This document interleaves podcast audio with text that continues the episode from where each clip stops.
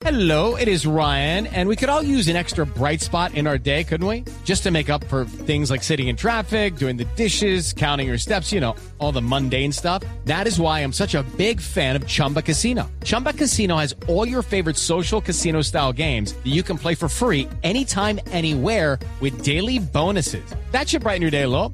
Actually, a lot. So sign up now at chumbacasino.com. That's chumbacasino.com. No purchase necessary. BGW. Void were prohibited by law. See terms and conditions. 18 plus. Una de las imágenes que han quedado de la visita del presidente Barack Obama a Cuba ha sido la de él mismo encabezando una mesa, una mesa alargada en la que estaban varios de los líderes de los disidentes y opositores en la isla. Berta Soler, Elizardo Sánchez, Guillermo Fariñas, precisamente este hombre que ha emprendido una cantidad impresionante de huelgas de hambre pidiendo derechos y libertades democráticas.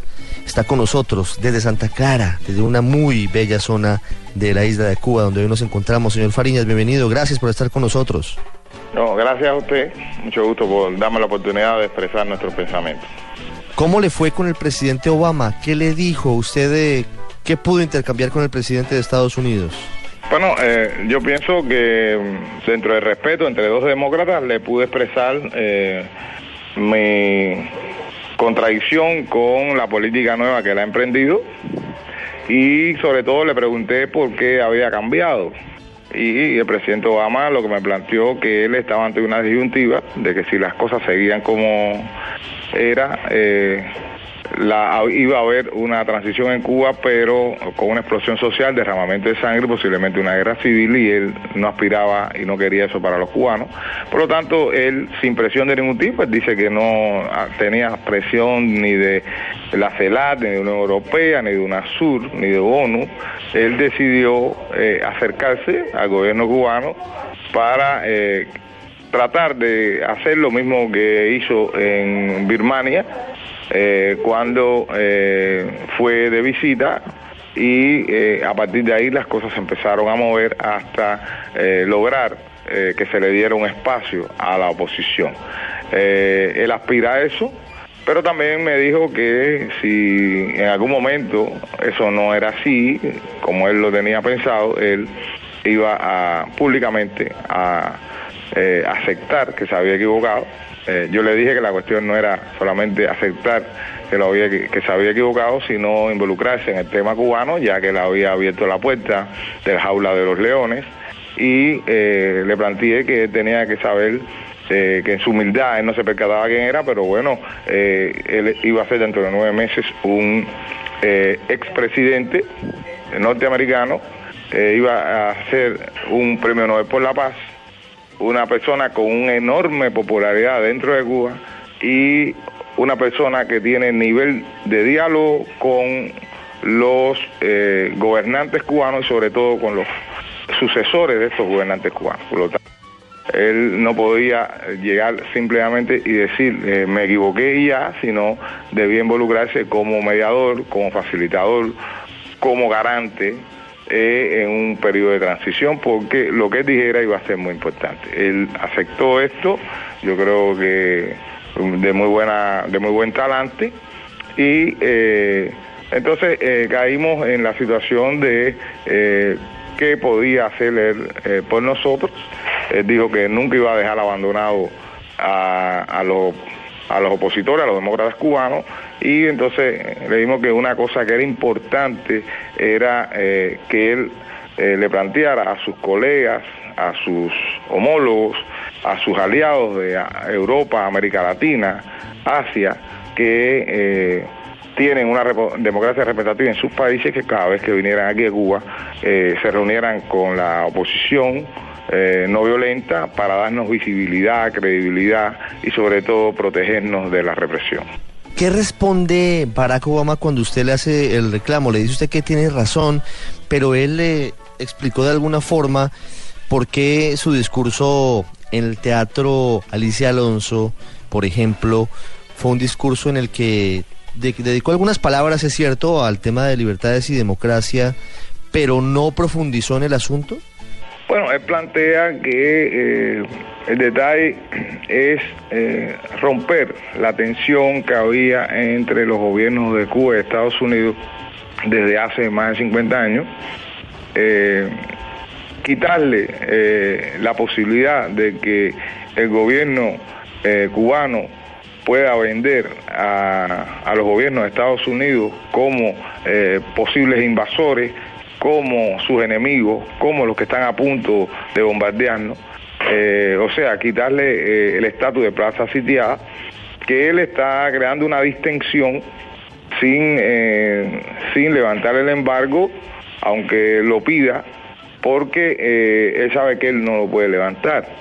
Y a la misma vez, la mayoría del pueblo cubano ve que los norteamericanos no son ese, ese ente diabólico que se le ha vendido durante más de 50 años a la ciudadanía. Eh, él está tratando de que eh, considera que esto va a durar algunos años, eh, él calcula entre 5 y 2, donde se va a ir entregando el poder poco a poco a otra generación que no está comprometida con asesinatos, con fusilamientos. Y esta, esta eh, generación eh, no tiene por qué aferrarse tanto al poder puesto que no eh, van a poder decirle que fueron asesinos, que fueron represores y siempre los jóvenes tienden a cambiar y dice que esa es la esperanza que él tiene eh, que esa es su decisión, que nos pedía disculpas a algunos si no eh, estábamos de acuerdo, pero que esa era su decisión y eh, él iba a tratar de que pasara lo mismo que ocurrió en Birmania. ¿Y usted comparte esa decisión? Es decir, que el cambio venga de abajo hacia arriba y no de arriba hacia abajo, que el pueblo cubano impulse el cambio con apertura, claro, con la llegada, por ejemplo, de Internet de banda ancha de manera masiva, con la posibilidad de que se puedan crear empresas. ¿Eso puede gestar un cambio desde la base? ¿Usted apoyaría esa posición y ese pensamiento de Barack Obama? Bueno, eh, eh, estamos de acuerdo en, cuanto a la, estrategia, que es lograr la democracia. En el caso mío estoy en desacuerdo en cuanto a las tácticas. Eh, personalmente, a nombre de Foro Antitotalitario, le, le pedí eh, que eh, era importante que él comenzara a, solicitarle al gobierno cubano eh, de, detalles en cuanto a lo económico, por ejemplo, que los inversores extranjeros puedan escoger ellos mismos a quienes trabajan con ellos eh, y no ahora que hay una bolsa laboral hecha por el Ministerio de la Fuerza Armada Revolucionaria, donde solamente los de confianza del gobierno son los que pueden trabajar con los extranjeros. También eh, pedirle que eh, le planteara al gobierno cubano que los inversores extranjeros le debían pagar directamente a quienes trabajan para ellos, a los ciudadanos cubanos que trabajan para ellos, no como es ahora que se le paga directamente al gobierno y el gobierno le da solamente entre un 3 y un 5% a esos ciudadanos y se queda con todo lo otro. Eh, pedirle que era necesario que si existía en algún momento eh, préstamos no fueran al gobierno cubano, sino a los pequeños empresarios independientes, aquí se le llama cuenta propista.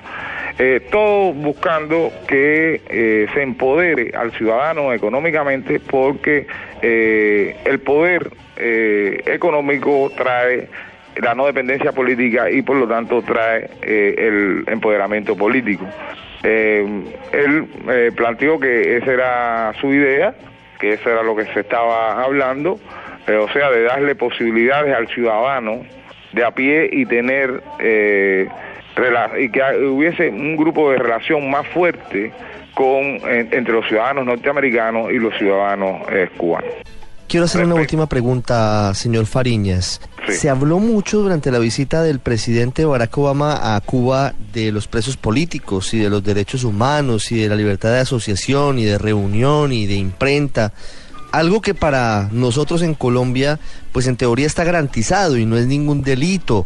Y aquí sí lo es, se penaliza, se castigan algunas de estas actuaciones que en cualquier otro lugar del mundo son simplemente derechos civiles, libertades democráticas.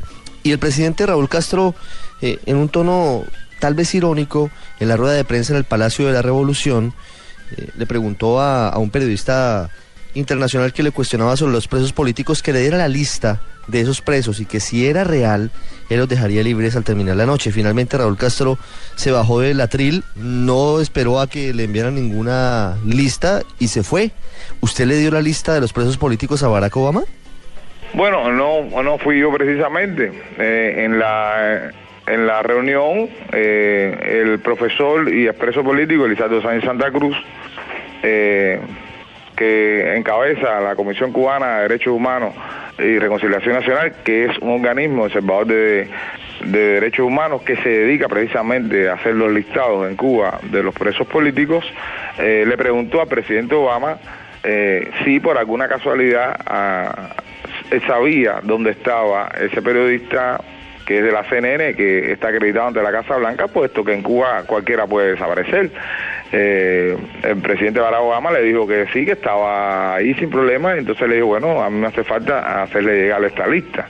Eh, la lista eh, él se la dio a su secretario de prensa, a su secretaria de prensa, y se la llevaron a ese periodista, pero además él le pidió al profesor Elizardo Sánchez Santa Cruz que le diera otra lista porque él iba a hacerse legal personalmente al presidente Raúl Castro. Ya la cuestión de si ponen en libertad los presos o no, ya depende de si el presidente Raúl Castro es capaz de eh, cumplir la palabra que empeñó públicamente o eh, queda como un mentiroso ante la historia.